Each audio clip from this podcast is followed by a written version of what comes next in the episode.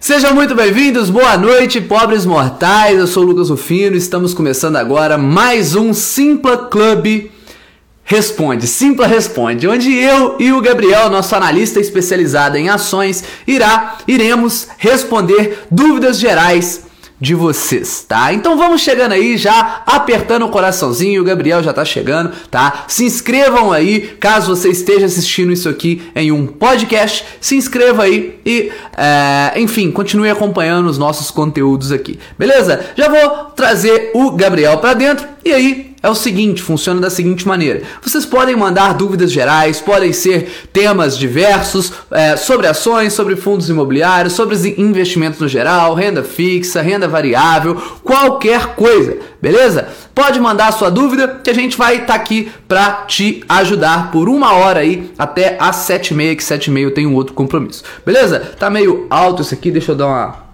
ajeitada. O Gabriel já tá entrando aí, tá, galera? Mas podem ir mandando as suas dúvidas que a gente vai trocar essa ideia.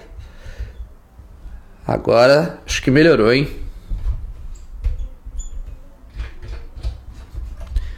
Boa, boa, boa.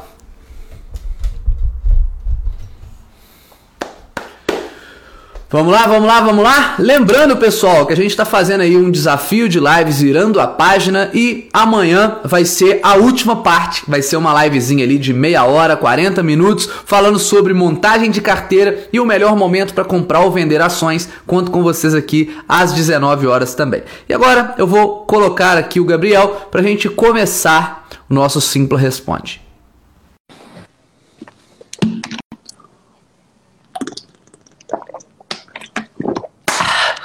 Vamos lá? Valeu. Fala, Gabriel. Beleza? Cara, vou ter que tirar o áudio aqui só um minuto, porque eu não tô te ouvindo. Esqueci desse detalhe. Aí. Fala aí alguma coisa. Me escutando certinho?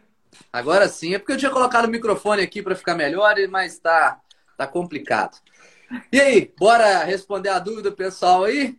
Com certeza, Fino. O pessoal que já pode ir mandando as principais dúvidas relacionadas às ações, trouxe também aqui alguns temas, Sufino, para a gente começar a debater, né? Porque nessas últimas semanas aí algumas perguntas começaram a ficar mais evidentes, tanto é, uhum. principalmente de, de, duas empresas, tá, Rufino? Relacionado primeiro, então, a Copel, em seguida da WIS. Né? Então, começar só pela Copel para a gente fazer uma, uma, uma, introdução, né? Contextualização a WIS explodiu hoje, né, cara? Oi? A WIS explodiu hoje. Explodiu, aumentou, é, subiu aí um, quase 14%, mas isso tudo foi porque ela fez ali, teve uma recomendação de compra de, uma, de um grande banco de investimento e as ações ficaram bem famosas, né? Mas é o seguinte, ah. vamos começar então pelo caso da WIS. O que acontece? Desde fevereiro, a empresa estava sendo muito penalizada, porque era uma companhia que tinha as suas concessões, suas licitações, em atuar com exclusividade nos canais da Caixa. Então, era a única empresa que podia fazer a venda dos seguros. Né? Lembrando que a WIS é uma empresa corretora, ela não é uma seguradora exatamente. Então, ela simplesmente faz a intermediação, a administração dessas vendas de, dos seguros. Só que lá em fevereiro, então, a empresa perdeu essa grande vantagem que ela tinha. Outras empresas cobriram a oferta que ela ofereceu para renovar o contrato com a Caixa, então ela ficou meio que sem, sem norte. E nesse momento as ações foram muito penalizadas porque o seguinte, é, pelo seguinte fator. 60% das receitas da empresa vinham da Caixa. Então, a partir do momento que iria perder esse vínculo com o banco, acabava que essa receita também estaria muito, muito comprometida. Só que, Rufino, aqui é o grande porém. Porque muitos, uh, muitos analistas, investidores, não estavam prevendo o seguinte. Alguns desses contratos de seguros que a UIS já tinha feito anos anteriores, iria continuar sendo dela. Ou seja, se ela fechou um contrato antes de terminar o vínculo com a Caixa, ela iria continuar recebendo os, as mesmas receitas referentes àquele, àqueles seguros. Ela só ia receber mais nas vendas posteriores.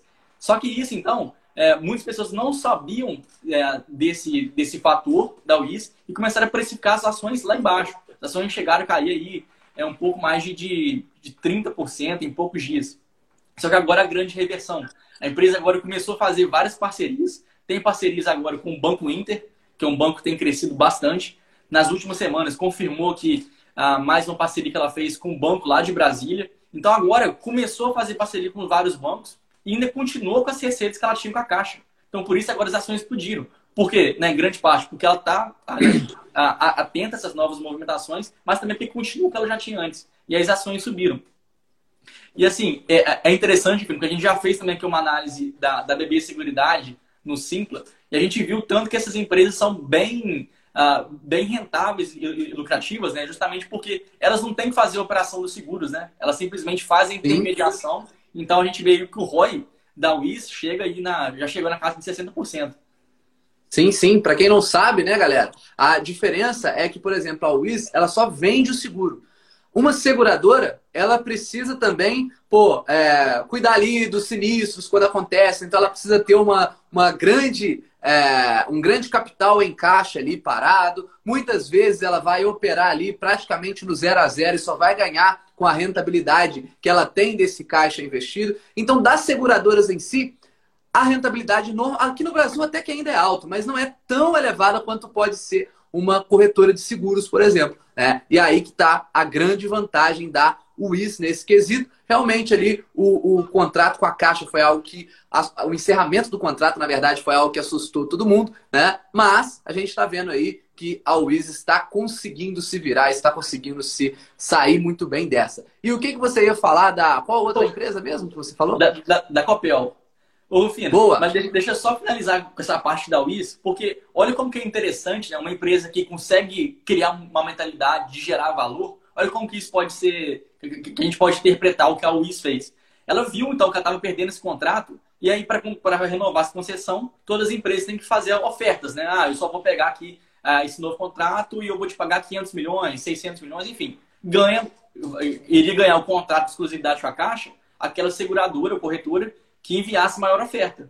E, e, olha que interessante, a Wiz sabia que aquela, aquele contrato era, sim, muito importante para a empresa, mas ainda assim não enviou a maior oferta. Ou seja, ela já estava preparada para perder, sabia que tinha grande chance de perder, mas ela não se preocupou nem um pouco. Ela não fez nenhuma aventura no seu caixa de pagar qualquer preço para ter aquele contrato. O que, que ela fez? Ela viu que perdeu, simplesmente pegou aquele dinheiro e aplicou em outros lugares e agora começa a colher fruto. Então, isso é uma mentalidade de uma gestão que está ali realmente atenta a criar valor né? não simplesmente fazer contratos por fazer, pensando sempre realmente no bem dos investidores. Agora, boa, boa. É, o, o Jacir está perguntando aí, ó, põe o balanzinho de pergunta. Ô, Jacir, eu não sei exatamente onde fica, não, mas eu imagino que ele está aparecendo porque já chegou pergunta aqui, tá? Não sei se é aqui em cima ou aqui embaixo, ali embaixo do Gabriel, mas em algum lugar vai ter um balãozinho de pergunta aí para você fazer, beleza? Pode soltar a sua aí. Acho mas fala aí, Gabriel. Isso, boa. E é relacionado à Copel, porque também essa é uma empresa que muitas pessoas vêm perguntando relacionada ao seu dividend yield. Né? Porque vê o dividend yield lá na casa dos 14%, 15%, e ao mesmo tempo que vê um dividend, um, um dividendo muito alto, também vê um preço muito barato. Então o pessoal adora essa combinação, né? Que uma empresa pode dar, gerar uma renda passiva ainda barata. Só que também a gente tem que começar a avaliar um pouco relacionado às suas operações, né? O que é a Copel? A Copel é uma empresa estatal, lá do estado do Paraná, que atua na geração, na transmissão e na distribuição de energia. Atua nas três frentes. E na sua parte de geração, ela tem uma usina muito famosa chamada Foz do Areia. Essa usina, ela representa mais de 25% de toda a geração da empresa. Só que essa mesma é, usina tem seu contrato vencendo em 2023.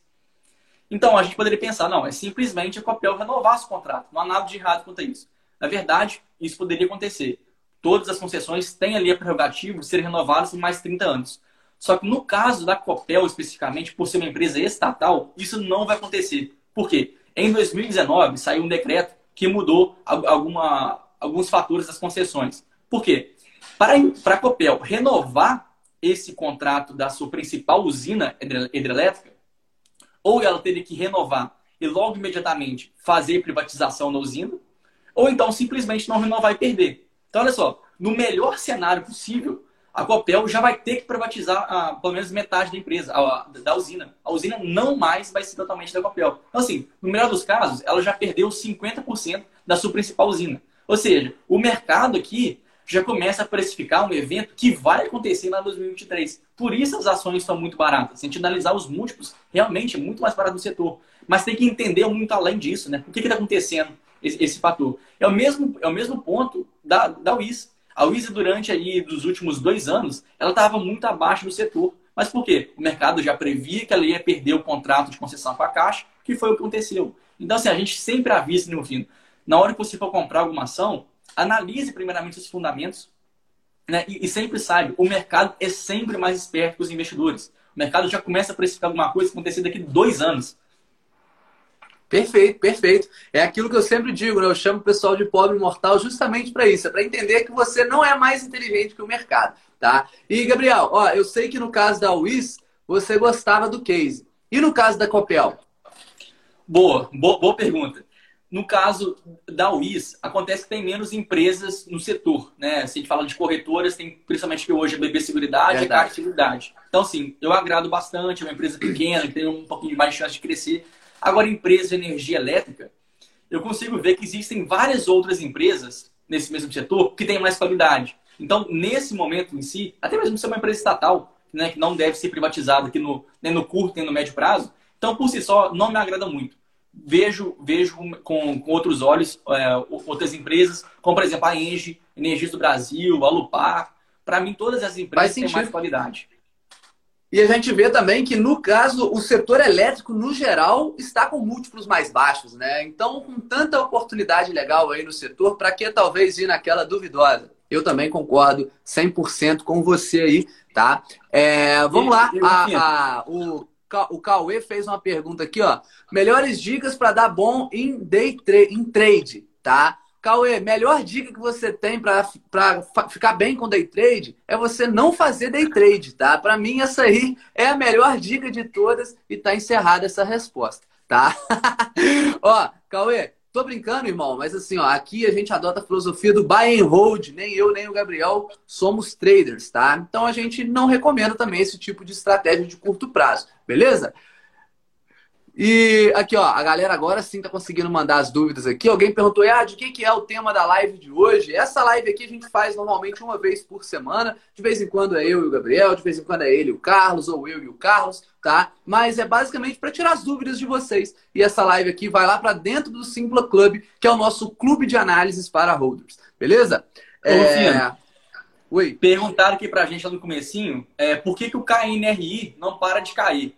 Eu vou me atrever aqui um pouquinho nos fundos imobiliários, embora que o Carlos seja Boa. nosso, nosso especialista. KNRI baixou aí, tem, tinha muito tempo, cara, que ele não ficava abaixo de 140 reais, tá? E eu sei porque é um fundo que eu acompanho, pô, assim, muito tempo mesmo. É nem no, no auge da, da queda em 2020 ele estava nesse preço, né? Mas diz aí, qual que é o motivo então? Exato, acaba que tem todo um cenário que, que, que dá suporte para essas quedas, né? Se a gente acompanhar aqui, não só o KNRI, mas grande parte dos fundos imobiliários, desde maio, já vem queda bem acentuada, né? Poucos aí conseguiram crescer. Por quê? Até então, a, a, a previsão da taxa Selic era de terminar o ano ali na casa dos 5, 5,5%. Isso era o mais provável acontecer, principalmente porque estava prevendo que a economia como um todo não iria voltar em uma recuperação tão forte igual é, planeja ser. Então, agora que a inflação começou a dar as caras, começou a subir mais do que estava previsto, o governo teve que, então, aumentar a taxa de juros, ou então aumentar a previsão do aumento de juros até o final do ano, mais do que deveria ser. Então, agora a taxa Selic, já tem gente falando que deve terminar o ano em 6,5%. Não é nada alto, tá? O que deve acontecer aí. Só que essa taxa só iria acontecer lá em 2022 e 2023. Então, agora já começam a, a, a planejar para já no final desse ano. Então, por causa disso, por a renda fixa começar a ficar mais atrativa, a gente começa a ver aquele movimento reverso, né, no fim. Então, as pessoas largando uhum. um pouco da, da, da, da renda imobiliária, né, da, dos fundos imobiliários, e voltando para então para a renda fixa. E além disso tudo, a gente vê que o KNRI ainda tem um pouquinho de problema relacionado a essa parte de, de lajes corporativas. Tem ali a grande parte da vacância dele, vem de lajes corporativas lá do Rio de Janeiro, que é um estado que está passando por esse tipo de dificuldade. Então, para mim, na minha opinião, esses são os dois principais motivos. Gabriel, acrescento mais, né? Eu falei sobre isso, inclusive, nos stories hoje. Na verdade, eu soltei um vídeo ontem lá no, no, nosso canal do YouTube falando sobre isso, né? Que com a subida na taxa Selic, provavelmente os, os preços dos fundos imobiliários no geral iriam continuar caindo. Lá está a explicação mais detalhada em relação a isso. Expliquei lá é, do método de valuation e tudo mais. E assim, ó, é, você falou aí, né? Ah, a expectativa estava ali em terminar o ano em 5,5, agora já está em 7. Né? Não tem nada mais imprevisível do que previsão de taxa de juros, previsão de câmbio. Cara, é brincadeira. Nunca você pode considerar esse tipo de coisa, tá? Porque sempre muda, galera. Sempre muda, sempre muda, sempre muda, sempre muda. É assim, é, eu sei lá, se bobear, eu não, não tô, eu tô falando aqui por, por alto. Não fiz essa pesquisa, não, mas pode ser uma pesquisa interessante de se fazer, tá? É olhar quantas vezes eles acertaram, o Copom acertou nessas previsões aí, ou quantas vezes eles erraram, né? Na verdade, não o Copom, mas o relatório Focus lá. Eu tenho certeza, quase certeza, que eles erram mais do que acertam, tá? Porque, obviamente, cara, como é que você quer prever como que vai estar a taxa de juros, a inflação para daqui três anos? Tem tanta coisa que pode acontecer, né? Imagina quem preveu, quem tentou prever, melhor dizendo, a taxa de juros lá em janeiro de 2020. Ia imaginar que ia acontecer tudo isso em 2020? Não tem como. Né? Então, por isso que a gente não pode. A nossa, é, o nosso método de investimento ele não pode ficar levando muito em consideração cenário econômico, taxa de juros, inflação e tudo mais. Tá? Então, por isso que a gente tem que ter um método que ele consegue ser bem sucedido, independente da situação econômica. Tá? E quando a gente está ali investindo nas melhores ações, sem querer ficar comprando aquela que, pô, mas nesse momento ela deve bombar, sem ficar tentando acertar o cavalo certo, o que, que acaba acontecendo? Nos momentos onde, onde a economia vai bem, essas ações tendem a performar bem. Nos momentos onde ela vai mal, essas ações também, pelo menos, tendem a proteger mais a sua carteira. Por isso que a gente foca muito aí também na qualidade, mas obviamente sem ficar comprando ativos sobrevalorizados, que aí é o segundo ponto, né? O segundo não, você já falou dois, eu acho. O terceiro ponto sobre o KNRI, que quando a gente fez a análise lá no Simpla Club, alguns meses atrás do KNRI, a gente já tinha visto que a margem de segurança dele era muito baixa, um dos mais baixos do setor. Ou seja, ele estava num momento, numa situação onde, é, enfim, ele não tem muita coisa para ganhar, mas tem muito a perder caso o cenário não se concretize, tá? Então, no caso do KNRI especificamente, essa queda está sendo um pouquinho mais acentuada por conta desse motivo. Se você quiser ver mais detalhes sobre isso, corre lá dentro do Simpla Club que você vai ver esse relatório completo do KNRI, apesar de não estar atualizado é, é, esse mês, mas ele tem uns dois ou três meses, se não me engano, que a gente fez, e você vai ver que a gente falou sobre isso lá. Agora que o preço caiu bastante, talvez faça sentido, inclusive, falar com o Carlos lá para dar uma atualizada nesse relatório, que pode ter coisa boa vindo aí. Concorda comigo, Gabriel? Rufino, concordo plenamente. E só para acrescentar mais um pouquinho, né, você citou aí da, da taxa de câmbio, acho que a taxa de câmbio ainda é a mais difícil de todas de alguém é. conseguir fazer alguma previsão, né? Tem um estudo aí de, de alguns economistas que estava tentando criar uma correlação com a, a, taxa de câmbio com outros fatores. Né? O que seria essa correlação? Por exemplo, se alguma coisa acontece, se X acontece, Y acontece. Né? Se dois eventos, se um evento acontece, outro evento necessariamente tem que acontecer. Uhum. Então, por exemplo, se aqui a, a, a inflação, se a taxa Selic sobe, acaba que a inflação desce. Então, a gente está falando aqui de ativos descorrelacionados. Tentaram fazer Sim. isso tudo, então, para a taxa de câmbio. E aí começaram a colocar taxa de câmbio com vários outros fatores que poderia impactar na sua oscilação. Não foi encontrado nenhuma correlação com nenhum índice. Então, se a gente está falando de, de, de, eventos globais, tudo pode acontecer que pode afetar o câmbio. Não é só eventos no Brasil. Né? Então, alguma Exato. coisa pode acontecer na China, nos Estados Unidos ou qualquer parte do mundo, também impacta diretamente a nossa, a nossa moeda. Né? Principalmente aqui, a gente sempre vê é, em semanas em que existe ali alguma, algum evento corporativo dos Estados Unidos, ou, ou quando solta o PIB, solta a, a, expectativa de inflação americana, tudo isso impacta muito. Então, por isso, na hora que a gente, tem que, que a gente for avaliar uma empresa no setor de commodities, a gente tem que levar isso muito em consideração.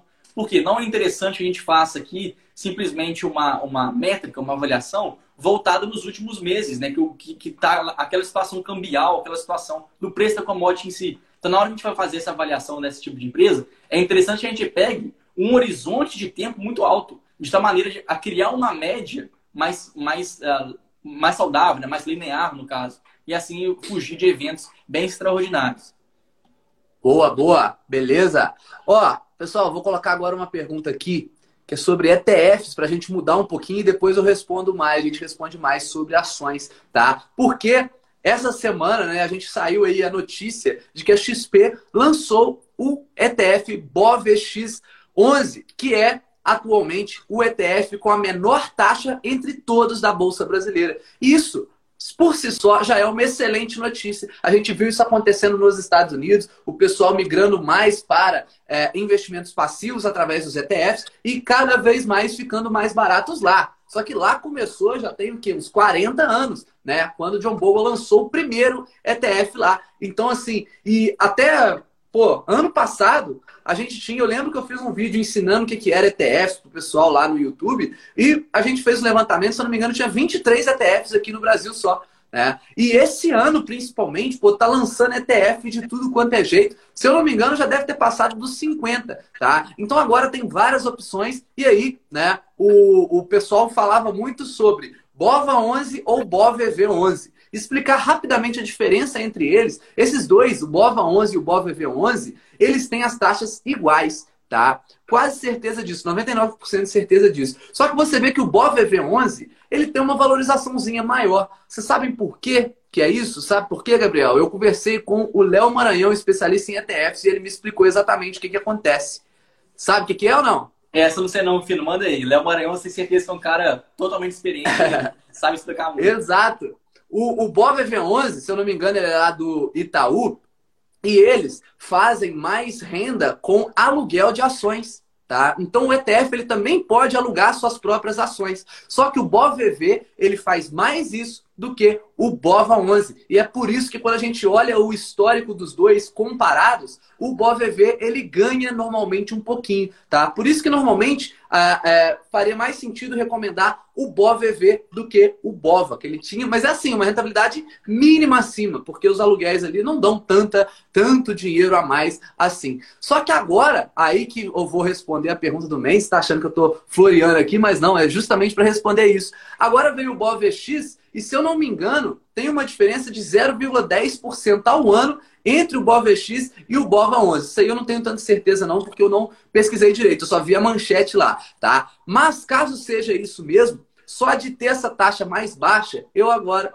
eu sugiro que seja o BOVX11, que é a melhor maneira de se expor ao Ibovespa atualmente, tá? Porque a taxa no ETF talvez seja a coisa mais influente no resultado, né? Porque o objetivo do ETF é justamente dar uma gestão passiva, ou seja, é comprar uma carteira de ações lá pré-determinada pelo índice, tá? Então todos eles vão comprar as mesmas ações. Nisso aí não tem como um ganhar do outro tem as mesmas características. A única coisinha que tem de diferente ali é realmente essa taxa. Por isso que, a partir de agora, eu acredito que o BOVX seja uma melhor opção. Respondido, Mês? Pô, Fino, eu acho interessante porque cada vez mais tem surgido opções de ETFs aqui no Brasil, né? A gente, igual você já mesmo Sim. citou, durante muito tempo não tinha tantas opções. Quem quisesse dar uma diversificada, montar uma estratégia diferenciada, tinha que abrir conta em corretora americana. Hoje começa a ficar muito mais democrático. E eu acho interessante, Fino, que eu, eu aprendi isso também há, há, há, pouco tempo, de alguns ativos que come, começam a ficar um pouquinho mais populares no Brasil, que são os BDRs e GTFs. E também. é interessante porque o, o, a, a, grande diferença do, do ETF, né, que os ETFs brasileiros, eles não distribuem dividendos diretamente, né? Os dividendos são altamente uh, reinvestidos no próprio valor da cota. E agora os BDRs de ETFs já começam a consertar isso. Então agora você consegue receber os dividendos tendo esses BDR de ETFs. E também é interessante porque uhum. você consegue pegar vários BDR de ETFs diretamente do mercado americano.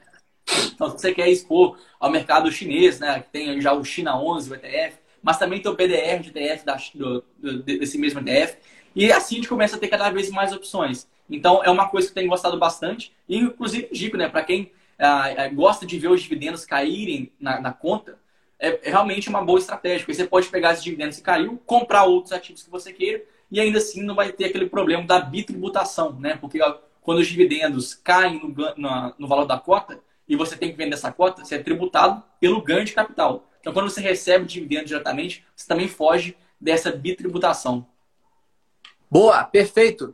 É, o Leonardo perguntou aqui sobre a Ambev. Vamos falar da Ambev aí. Ambev a longo prazo é uma boa? Eu tenho a minha opinião aqui, mas quero que você dá uma, uma primeira contribuição aí, Gabriel. O fim, eu em questão de qualidade da empresa, eu acho que a empresa vai continuar sendo excelente durante décadas. É o que ela conseguiu criar. Poucas empresas vão ter a mesma capacidade. Ambev tem uma distribuição em um milhão de pontos no Brasil. Então você imagina, ela tem um milhão de distribuidores. Isso é realmente algo fantástico. Nenhuma outra empresa consegue ter essa mesma escala. Então, qualquer barzinho que você for no Brasil, independente da cidade que for, vai ter alguma cerveja da Ambev.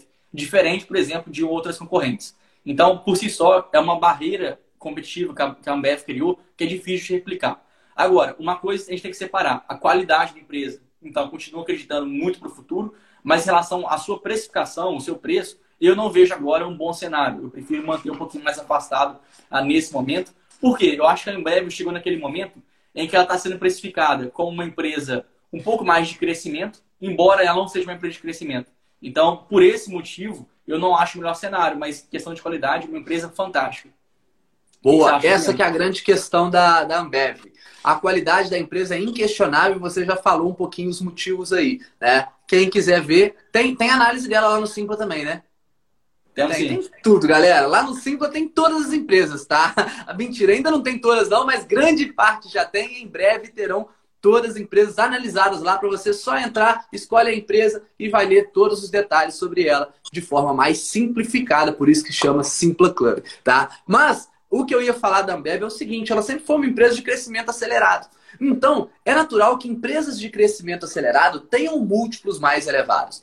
Porém, já tem aí anos que a Ambev, ela meio que está estagnada no seu crescimento. Né? Você olha ali, tanto o crescimento de receitas quanto o crescimento de lucro, ele praticamente fica no zero a zero. Então, como que você vai precificar uma empresa que está ficando no zero a zero com múltiplo de empresa de crescimento. Ah, não, Rufino, beleza, mas agora a Ambev ela já não consegue crescer tanto assim porque ela se tornou mais gigante. Né? Então, ela até mesmo tem problemas com, é, com, com regulação, por exemplo, para comprar outras empresas, grandes empresas. Né? Então, realmente, ela já não é uma empresa que consegue crescer muito rápido, ok. Então, ela pode ser talvez uma empresa de crescimento, uma empresa mais com, uma, crescimento não, desculpa, uma empresa mais confiável, né, uma empresa sólida que vai distribuir bons dividendos. E realmente a Ambev, ela distribui a maior parte dos seus lucros hoje em dia em dividendos, tá? Porém, por conta desse preço, quando você olha o dividend yield da empresa, se eu não me engano, gira em torno de 2%. Né? Então ela,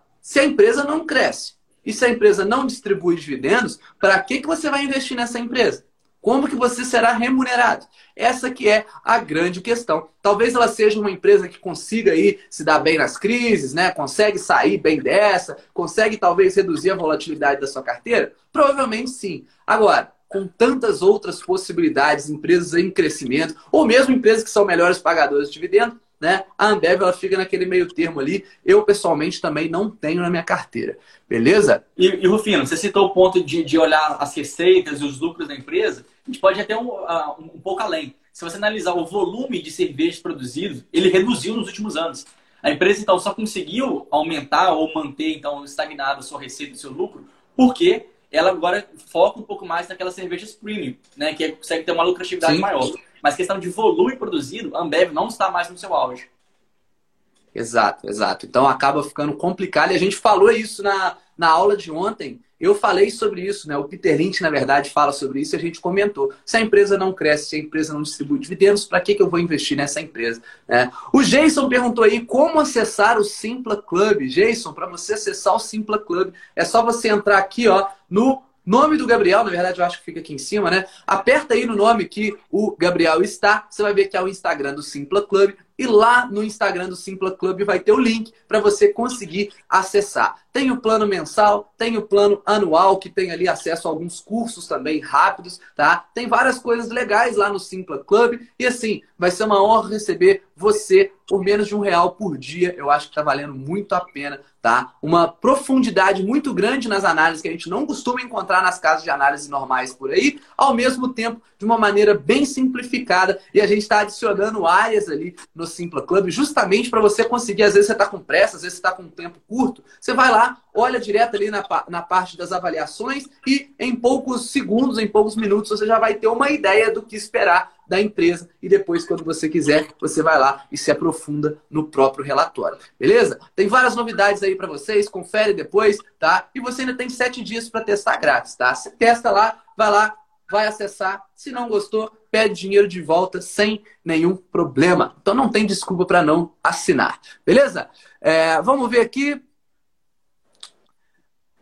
Hum... Filho, perguntaram aqui pra gente, ó. Vejo ah. o Banco Inter como uma Itaúsa da vida. Primeiro, deixa eu passar essa pergunta para você. Qual é a sua opinião sobre isso? Cara, como assim? Banco Inter como Itaúsa? Não, cara, eu acho que eu acho que não tem nada a ver uma coisa com a outra, tá? A Itaúsa, primeiramente, ela é uma, uma, uma holding. Primeira coisa, Itaúsa nem é banco. Itaúsa é uma holding que tem várias empresas dentro dela. Uma delas, a mais relevante, é o Itaú, certo? Certo. Então vamos lá. Tem Banco Inter e tem Itaú. Ainda assim, se a gente for comparar Itaú com Banco Inter, cara, tem muitas diferenças. O Banco Inter é uma empresa 100% voltada para crescimento, crescimento acelerado. É uma empresa que mal, mal consegue ser lucrativa ainda. Tá? É uma fintech que está crescendo muito, está tendo uma grande notoriedade no Brasil aí, talvez uma certa relevância no mundo, tá? Em número de clientes e tudo mais, sim, é verdade. Mas ela nem conseguiu ainda transformar esses clientes em lucro. Até ela conseguir, enfim, tem muito caminho pela frente, muito caminho para percorrer. Quando você olha o Itaú, é completamente o contrário. O Itaú, ele é, se eu não me engano, a maior instituição financeira da América Latina. Tá? O Itaú é um banco de, sei lá, deve ter uns 100 anos de idade. O Itaú é um dos bancos mais rentáveis do mundo. Ou seja, ele consegue, com a base de clientes dele, com o patrimônio líquido dele, transformar isso em lucro líquido. Justamente o que o Banco Inter ainda não consegue fazer definitivamente. O Itaú é o melhor de todos. Então, assim, mesma coisa. Banco Inter é uma empresa que está focando em crescimento rápido.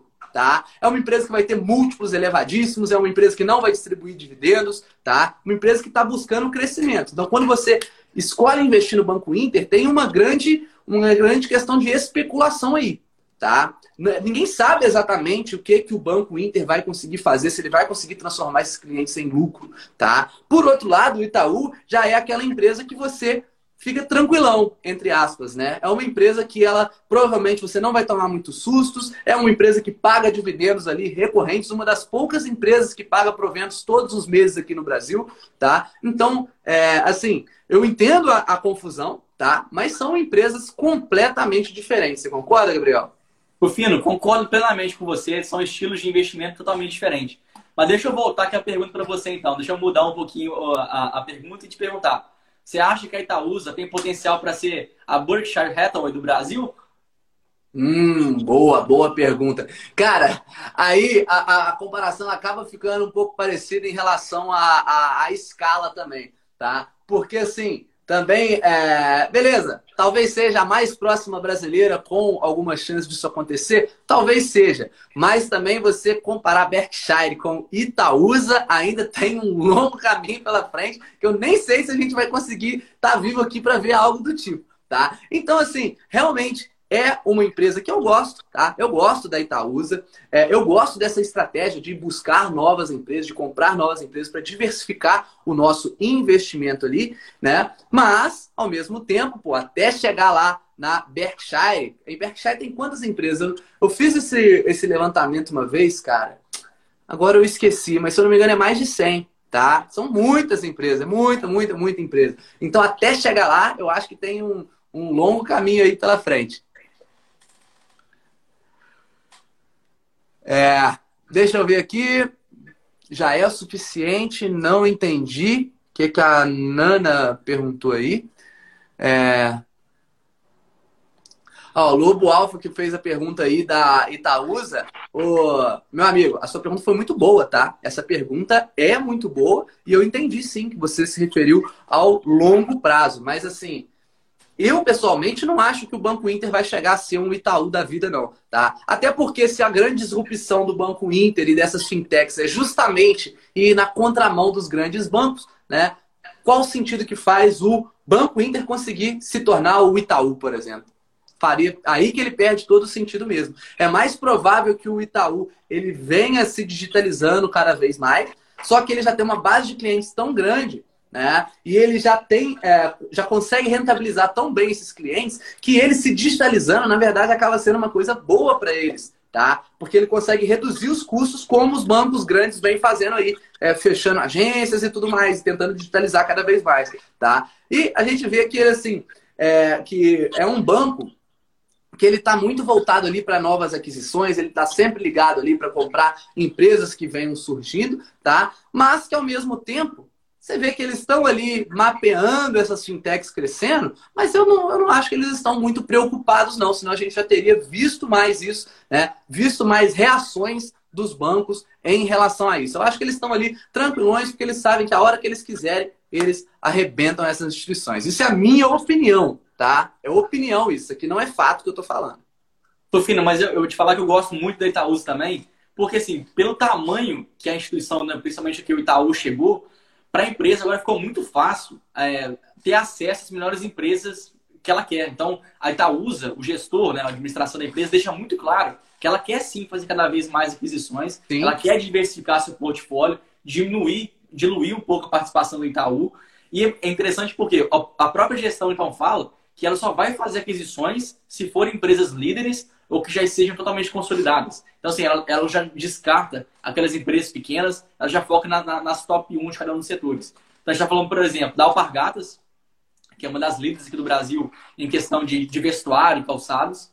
Ela, ela tem a Duratex, né, que é top 1 no, no hemisfério sul de fabricação, produção aí de, de alguns produtos para construção civil. Comprou recentemente a, a EGE Saneamento, que é a maior empresa privada de saneamento básico do Brasil. E se a gente começar a falar, isso só vai vir realmente empresas muito altas, né? É, muito Sim. boas. E por isso a rentabilidade da Itaú também acaba sendo muito, muito satisfatória. Também eu, eu agrado bastante, mas tudo que você falou aí, eu concordo bastante. E aqui puxando uma, uma outra pergunta da Nana, ela perguntou assim pra gente, ó, a Vale, vale a pena no longo prazo? Seguinte, eu acho que isso pode, é, a gente pode puxar a mesma resposta que a gente falou lá, que a gente começou a falar um pouquinho lá no início da live. Por quê? Acaba que a Vale, por ser uma empresa comoditizada, a gente tem que avaliar dois fatores, né? Então, primeiro, é o fator cambial. Então, comparando nos últimos anos, o câmbio desvalorizou muito. Isso é bom para essas empresas exportadoras, mas também, principalmente, o fator do preço da commodity. Então, de 2020, 2020 para 2021, o minério de ferro mais do que dobrou. Então, para essas empresas, tem um cenário muito favorável. Tem agora um câmbio muito mais desvalorizado e tem agora o minério de ferro muito mais caro. Então, juntou um cenário perfeito para a Vale. Agora, o que, que eu acho? É, é, muito delicado você entrar em uma empresa quando ela está no auge dela. Por quê? Agora é a, é vez que o dólar está mais caro, né? se a gente parar para pensar no, no, comparação nos últimos anos, e que o minério de ferro também está mais caro. Então, se você está entrando em um cenário que é difícil de replicar no longo prazo. Então, para essas empresas comoditizadas, não só para Vale, tá? Leva aqui essa conclusão para Gerdau, para CSN e esse tipo de empresa.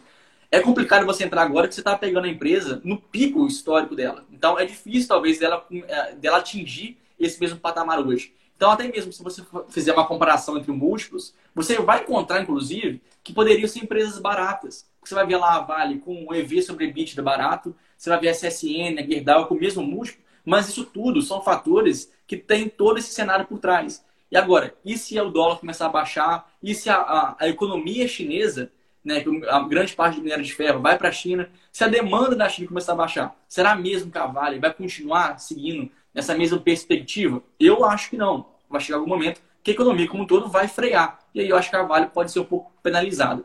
Então, cuidado. A empresa é boa, realmente é, mas tome cuidado com o preço que você, você vai entrar para não pegar nesse pico histórico. Cara, principalmente para empresas cíclicas como a Vale, a Gerdau, como você disse aí, a gente tem que ficar muito atento aos ciclos, né? Porque é natural que a empresa ela suba muito quando tudo vai bem e caia muito quando tudo vai mal. E por que, que chama cíclico? É porque justamente é natural que de vez em quando vá muito bem, de vez em quando vá muito mal. Tá? Então a gente tem que tomar muito cuidado ao investir nesse tipo de empresa e ficar muito mais atento com questões de valuation, tá? Como o Gabriel já falou aí muito bem. Agora, Gabriel, a pergunta que não quer calar. Então a Vale vale ou não vale? boa, boa. Gostei. O filme como empresa vale com certeza, mas como preço, eu acho não, melhor, não é o melhor momento. Mas gostei. Boa! Olha aí, ó, Rodolfão presente na live, tamo junto, irmão. Ó, amanhã, depois de amanhã a gente tá se encontrando aí no Rio, hein? Tamo junto. Ó, Toletão aí também. Valeu, irmão. É... Pô, galera perguntando aí, ó. Agora eu gostei de ver, hein? Muita pergunta. O Vitor aqui, o Vitor Alcântara, ele perguntou aqui, Gabriel, se a Energias do Brasil é uma boa opção para apostar, mesmo não pagando tantos dividendos. Você está falando isso logo hoje que a Energias do Brasil pagou os dividendos, né? Mas a Energias do Brasil é uma empresa mais de crescimento ou de dividendos? Boa, boa pergunta, Rufino. Acaba que ela é uma empresa que consegue mesclar as duas coisas, né? Enfim, não é uma empresa que não paga tanto dividendos. Também não é verdade. O, o dividend yield da empresa, se ela conseguisse, se ela mantesse esse nível, seria na casa de 5,5%, que já é maior do que grande parte das empresas do Brasil. Mas eu entendi a comparação dele, né? Principalmente porque as empresas do setor elétrico conseguem setor pagar elétrico. mais. Mas o que acontece, né? A Energias do Brasil tem vários projetos que vão começar a ser operacionalizados somente lá ou no final de 2021, 2022 ou 2023. Então, o que, que ela acontece? Ela tem vários investimentos e esses investimentos não conseguiram produzir os frutos que deles são esperados. Então, obviamente, nesse período, a, receita e o lucro da empresa não estão, não estão no seu potencial máximo. Então, a gente só vai falar que a Energia do Brasil vai chegar no seu potencial depois que todos esses projetos forem entregues. Então, realmente, se você comprar Energias do Brasil hoje, é esperando que ela não consiga pagar tantos dividendos agora, mas que no futuro você consiga ter um ganho de capital, que as ações devem ser valorizadas no longo prazo se tudo der certo, e ainda assim vai aproveitar um preço mais barato hoje para ter um dividend yield lá no futuro maior. Tá? Então, é meio que você fazendo uma compra pensando no futuro, não pensando no presente, porque é uma companhia que consegue mesclar dividendos com crescimento a gente tem que lembrar que não é nenhuma questão de ela não querer, de ela não poder pagar dividendos. Ela não quer fazer isso, ela quer focar realmente no crescimento, porque tem espaço para crescer. Né? Como você mesmo disse, provavelmente a galera está comparando com outras empresas já mais sólidas que não crescem tanto assim no setor de no setor elétrico, né? Mas você olha o próprio payout da Energias do Brasil, ele não é dos mais altos. Se eu não me engano, ele gira ali, eu, enganado, eu posso estar enganado porque eu não estou com o computador aqui na tela, tá? Mas se eu não me engano, ele gira em 40%, 50%, me corrija se eu estiver errado aí, Gabriel. E aí, é, por conta disso, ainda assim ela consegue pagar uns dividendos ali relevantes, ok, né? Mas, quando você vai investir numa empresa, você tem que saber exatamente o que, que você espera dela. E no caso da Energias do Brasil, talvez o principal diferencial dela seja justamente as possibilidades de crescimento que são mais difíceis de encontrar hoje em dia no setor elétrico brasileiro. Assim, é... o payout da, da Energias do Brasil é 41%. Viu aí, ó? Conheço, rapaz. Vamos lá. É... E aí, ó. Aí o Vitão perguntou daquela empresa que a gente analisou na semana passada ou retrasada, BB Seguridade. Então tá fresquinho aí na mente. Fala um pouquinho. Assim, ó, Vitor, eu gosto mais de pergunta quando a pergunta é assim, ó. O que você acha da BB Seguridade fazer tal, tal, tal coisa? Algo mais assim, mais específico, porque só comentem sobre tá? A gente vai comentar, mas fica muito aberto. Então, muitas vezes a resposta também vai ficar vaga, porque não tem como a gente avaliar uma empresa, mostrar essa análise para você em um minuto, numa resposta de um minuto, tá? Então, assim, análise completíssima sobre essa empresa, você vai encontrar lá no Simpla Club. Aí sim, tá? Por isso que quando isso aqui é um recado para todo mundo, toda vez que a gente for fazer live assim, galera, sempre que vocês conseguem mandar uma pergunta mais específica, a resposta vai ser mais específica também, vai ser mais assertiva, tá bom? Mas vamos lá, comenta um pouquinho aí sobre a, a, a BB Seguridade, ô Gabriel. Rufino, ela tem uma das principais vantagens competitivas que todas as empresas poderiam ter. Né? Ela não tem concorrência dentro dos canais de, de negociação, ou seja, dentro do Banco do Brasil, ela é a única empresa. Então, por si só, já garante à companhia uma, uma, uma proteção que outras empresas não têm. Pensando que o Banco do Brasil tem uma capilaridade, né? ou seja, tem pontos de atuação espalhados pelo Brasil inteiro. Então, por si só, a Seguridade tem acesso ao Brasil inteiro. E isso fica cada vez melhor, porque grande parte do quadro de funcionários da BB Seguridade vem do próprio Banco do Brasil. Então, ou seja, a BB Seguridade já tem acesso a uma, ao, ao país inteiro, né, a uma geografia nacional, tem funcionários que são pagos pelo Banco do Brasil e utilizam da estrutura, como se fossem as lojas, as próprias agências bancárias. Ou seja, BB Seguridade não tem custos, basicamente. Por isso, se a gente analisar aqui o seu ROI, a gente vai ver que ele é um dos maiores de toda a bolsa de valores. Justamente porque ela só pega a parte boa e a parte ruim que ela tem que gastar, ela passa isso para o Banco do Brasil. Então, por si só, é uma empresa excelente, consegue pagar bastante dividendos. O ponto fraco realmente dela vai ser o fator crescimento, né? por já ter acesso aí a grande parte do Brasil não consegue mais expandir tanto mais sua atuação, porque também é uma companhia que só opera no Banco do Brasil, então não tem mais como ela crescer. Mas se você é um investidor que pensa em investir pegando os dividendos, aí sim uma excelente empresa. Boa. É... Você ficou sabendo desse negócio aí que o Felipe falou de ataque hacker na Fleury? Eu não fiquei sabendo disso, não. Então Aconteceu então comenta ontem, isso. Ontem à noite. Ah, e como que o mercado reagiu a isso? O mercado se preocupou com isso? Por fim, na verdade, não tanto, né? Não, não, esses é, ataques hackers não foram tão prejudiciais, não teve vazamento de dados, nada muito grave. Obviamente, isso não é, não é bem visto, né? Mas a Fleury acaba que ela tem uma proteção muito boa relacionada a isso. Ela tem uma parte digital muito forte. Então, aí uma, uma opinião pessoal, eu acredito que esse problema vai ser consertado logo logo, porque a Fleury, ela sempre foi uma empresa, uma empresa pioneira em tecnologia. Então, logo logo vai consertar esse tipo de problema e nada demais. Acho que, que segue, continua, continua sendo a, a empresa excelente que a gente sempre ah, levanta aqui a, a, questão. Boa! É, Gabriel, você já estudou sobre a Neogrid? O Fino, não muito. O que eu sei sobre ela assim, é, é, é mais superficial, né? mas é uma companhia que o pessoal também ah, gosta bastante. Inclusive, a gente pode colocar aí na, na, nas próximas votações lá no grupo qual que seria a empresa analisada, colocada no grid, porque tem muita, muitas pessoas que pedem. Mas é o seguinte, Exato. esse setor como um todo, eu também fico um pouco um pé atrás, Sofino, porque não tem, aqui a gente acabou de falar de, de barreiras de, de, competitivas, né? A Neogrid não tem. É uma companhia que faz, é, que, que vende seus serviços para outras empresas de comércio, varejistas principalmente. Então acaba que no final das contas não tem uma proteção tão grande. Por quê? Outras empresas podem oferecer o mesmo serviço, talvez até mesmo por um preço melhor. Então, eu não sou muito fã desse tipo de companhia, mas entendo que sim passa por um bom momento, não só aqui a Neogrid, mas todas as empresas do setor, porque a está vendo que o e-commerce cada vez mais aquecido, cada vez mais empresas estão atentas né, a voltar às suas campanhas de marketing, voltar às, sua, suas vendas para o digital. Então, por causa disso, acaba que a Neogrid acaba sendo favorecida. Mas questão do longo prazo, eu sou um pouco mais é, pé atrás.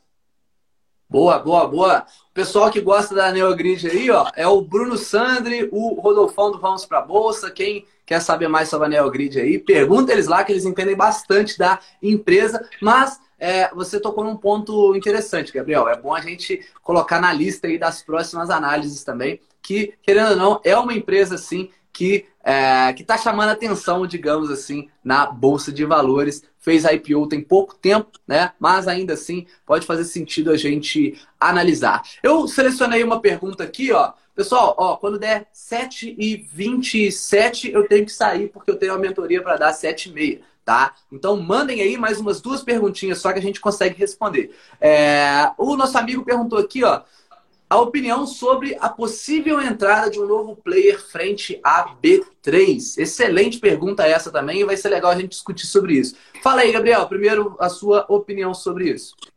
O Fino, na verdade, se a gente começar a analisar no passado, desde 2012 já tem esse murmurinho. Sempre tem outra empresa que fala que vai abrir bolsa, que vai abrir bolsa, mas nunca abre. Né? Então, isso não é papo novo, isso sempre existiu. O que acontece agora é que esse novo player que quer abrir uma bolsa de valores é justamente a XP, uma das empresas, né, se a gente começar a contextualizar essa operação, é uma empresa que vem sofrendo um pouco em questão de, de concorrência, né, porque agora a BTG Pactual entrou com tudo nesse mercado, então a BTG precisa pegar um novo nicho para começar, para continuar a sua expansão. Agora, obviamente, vai ser muito ruim para a B3, mas não vai ser catastrófico. Por quê? Acaba que grande parte das receitas da B3 vem sim da Bolsa de Valores mas que tem um efeito escala. Não, o que seria esse efeito escala? A empresa ganha dinheiro quanto mais investidores, quanto mais empresas tem no ambiente da Bolsa de Valores. Então, mesmo que surgir uma nova Bolsa de Valores, uma concorrente, ainda assim, logo de cara, não vai ter tanta, não vai ter tantos investidores, não vão ter tantas empresas listadas. Então, por si só, a B3 ainda está protegida no curto prazo. E além do mais, acho que é o principal. A B3 não ganha dinheiro somente com a Bolsa de Valores. Então, ela tem várias outras fontes de receitas e isso a B3 também é muito, muito favorável, porque a partir do momento que ela atua verticalizada, integralizada, o que, que seria isso? Ela atua tanto no ambiente da Bolsa de Valores, mas também atua no ambiente pós-Bolsa de Valores em outros mercados, acaba que existem muitas sinergias em cada uma das unidades de operação dela. Ou seja, ela ganha dinheiro de várias fontes e cada fonte comunica muito bem. Coisa que, se a XP quiser abrir essa nova Bolsa de Valores, não vai ter as mesmas vantagens, porque seria apenas uma bolsa de valores, seria uma operação um pouco menos rentável do que a B3 é. Então, por si só, vai ser ruim? Vai sim. Porém, não é nada catastrófico. A B3 continua sendo uma excelente empresa e que, inclusive, tem capacidade de aumentar os seus dividendos aí nos próximos, ah, nos próximos anos. Boa, boa. Eu, pessoalmente, é, concordo com tudo que você disse aí, mas eu, pessoalmente, eu não me sinto seguro para investir na empresa, não. Por quê? Porque eu vejo que ela é uma empresa que, assim, você vê as próprias é, empresas aqui no Brasil que querem fazer um IPO, que querem captar dinheiro na bolsa, elas reclamam das altas taxas da B3, da ineficiência da B3, né? Assim, isso é até um pouco proposital, é, provavelmente, né? Porque ela é a única do mercado, é um monopólio, tá? Então, é, eu vejo que caso isso venha realmente a se concretizar, ela, querendo ou não, ela vai ter uma queda na sua rentabilidade. Né? E os preços dela a gente não pode chamar de barganha. Né? Então, com essa queda na rentabilidade, eu vejo sim a B3 é, sofrendo bastante. Agora, a questão é, é enfim, isso a gente nem sabe se vai acontecer, quando vai acontecer e como ela vai reagir a isso. Tá? Então, é, continua sendo uma excelente empresa, continua sendo uma empresa que vale a pena você é, ficar de olho, né? Mas eu, pessoalmente, eu também eu, eu, eu fico um pouco com o pé atrás, viu, Gabriel? Para ser sincero com você. E, e para finalizar aqui, então, uma última pergunta, porque tiveram mais de uma pessoa é, perguntando sobre ela, é, sobre a VEG. A VEG é uma empresa de altíssima qualidade que a gente analisou, se eu não me engano, foi até a primeira empresa que a gente analisou lá no Simpla Club, né? E nos últimos meses, talvez últimas semanas, ela veio caindo bastante o seu preço, né? E aí o pessoal ficou ali meio que desesperado, o pessoal está assustado com essa queda, outros estão falando assim, e agora, será que é uma oportunidade? Né? E assim, é, eu posso começar falando um pouquinho da VEG, que é o seguinte, é, a VEG, nos últimos anos, de 2018 para cá, muito também pela própria alta do dólar, né? Porque isso favorece a empresa, e também por outros motivos, por outros mercados que a VEG foi entrando, o pessoal começou a ver um crescimento ainda mais acelerado do que ela costumava ter. Ela, que sempre foi uma empresa que cresceu muito, começou a acelerar ainda mais esse crescimento. Só que o preço dela acelerou ainda mais né, no crescimento. Então, ele cresceu mais rápido do que o próprio crescimento da empresa. E aí, o que, que acontece? É, enfim, a empresa, por melhor que ela seja, quando ela está sobrevalorizada, a gente tem esse tipo de risco, entre aspas, né? Porque qualquer coisinha que der errado ali, qualquer coisinha que mostre para o mercado, opa, talvez ela não tenha esse crescimento que você está esperando aí. Ela vai cair o preço, né, Gabriel? E aí eu não sei se você é, lembra exatamente ali do valuation que a gente fez da VEG, ou se tem algo a dizer aí, mas se puder contribuir com a minha resposta, é, continua aí. O Fino, não, você já tocou nos, nos, principais pontos, né? Quando uma empresa começa a ficar muito sobrevalorizada, qualquer deslize que ela der, o mercado já não vai gostar, as ações vão cair. Agora, trazendo uma novidade para o pessoal, para quem é assinante do Simpla. A gente está atualizando já o relatório. Em breve a gente vai colocar tanto lá as estrelinhas que a gente está começando a fazer, vai colocar a opinião do analista para ver se é realmente um bom momento de compra ou não. Tudo isso vai ser somente para os assinantes do Simpla. Agora, o que acontece com a, com a, com a, com a VEG é que principalmente aquela parte dela que atua na parte de geração de energia, que vem de equipamentos, na verdade, ali começou a ficar muito otimista. O mercado começou realmente a gostar muito daquilo, mas essa também é uma unidade que tem bastante concorrentes global. Então, é, talvez uma opinião, né, de fazer realmente uma, um, um panorama muito mais aprofundado, mas a partir do momento que existem várias outras empresas, e aí o mercado está tá começando a enxergar que existem outros concorrentes, talvez não à altura da VEG, mas com potenciais clientes, acaba que o mercado começa a, a, a, colocar um pouco mais de risco nas suas ações. Então, acho que esse é, é, é, o principal cenário que acontece na empresa. Ainda continuo achando ela uma excelente empresa, uma das melhores da bolsa de valores, sem sombra de dúvidas, mas também o preço dela também aí fala por, por toda essa qualidade. Boa, perfeita resposta. Então vamos ficar aguardando aí essa atualização do relatório da VEG lá dentro do Simpla Club. Então a VEG vai ser a primeira a ser atualizada aí dessa próxima leva, Gabriel? Vai sim, vai sim.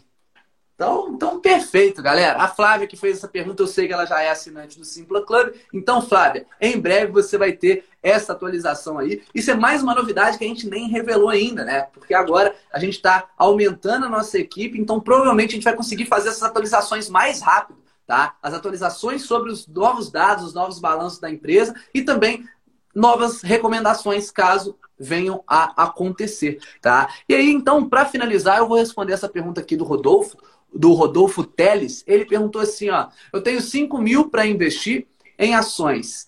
É, já tenho variável e fixa. Onde quantas empresas dividir esses 5 mil a longo prazo? Rodolfão, então para você, meu amigo, eu vou fazer o seguinte. Quando você entrar aqui no meu perfil agora, não do Simpla Club, você vai ver um link ali na bio que é basicamente o nosso curso gratuito Jornada da Liberdade. Lá nesse curso gratuito, além de várias coisas, além dos primeiros passos ali do investidor, como abrir conta na corretora, como é, fazer os primeiros investimentos, como distribuir essa carteira entre renda fixa e renda variável, nós vamos ter uma aula completa ensinando como escolher ações. Tá? Então a gente tem no Simpla Club já as análises feitas, mas nesse curso aqui de graça eu vou ensinar como que a gente faz isso também para você. Então é só você entrar aqui quem não tiver ainda, entra aqui também, se cadastre, tá? E aí vai ficar tudo mais claro para você. É muito difícil, né? Assim, com todo respeito, Rodolfo, mas é muito difícil você chegar aqui e falar: eu tenho 5 mil reais, quais são as empresas que eu tenho que investir esses 5 mil reais? Cara, não existe isso. Né? Tem, se você olhar no mundo, tem milhares de empresas, dezenas de milhares de empresas. Como é que a gente, assim, em um segundo, eu nem conheço você, nem sei quais ações você já tem, a gente vai recomendar um monte de empresa aqui, um monte de ação para você investir. Não dá, né? Lá no Simpla Club você até já consegue ter alguma noção de quais ações você pode investir. Mas se você quiser realmente aprender como fazer isso, sugiro que se inscreva aqui na Jornada da Liberdade. Beleza? Então, é isso, Gabriel. Mais uma vez aí, Tamo junto demais. Pessoal, muito obrigado pela presença de todos vocês. Quem puder aí, tira um print nosso, tá? Tira aquele print, posta lá nos seus stories. É uma forma de você agradecer se tiver curtido o conteúdo, né? Se não tiver curtido o conteúdo, aí não precisa fazer isso, tá? Então, Tira esse print aí, posta lá, marca a gente que a gente vai trocar uma ideia lá no direct depois. Tem uma mentoria agora para dar, então depois a gente conversa mais. Amanhã vai ter live aqui no meu perfil também na 1 milhão com 30 às 19 horas, tá? De graça também. Espero todos vocês pra gente finalizar ali o nosso desafio virando a página. Beleza? É tanto conteúdo gratuito que eu já fico até meio perdido aqui, Gabriel. Tamo junto, irmão. Então, até mais, até a próxima. Valeu, galera. Tchau, tchau. Valeu, Fino.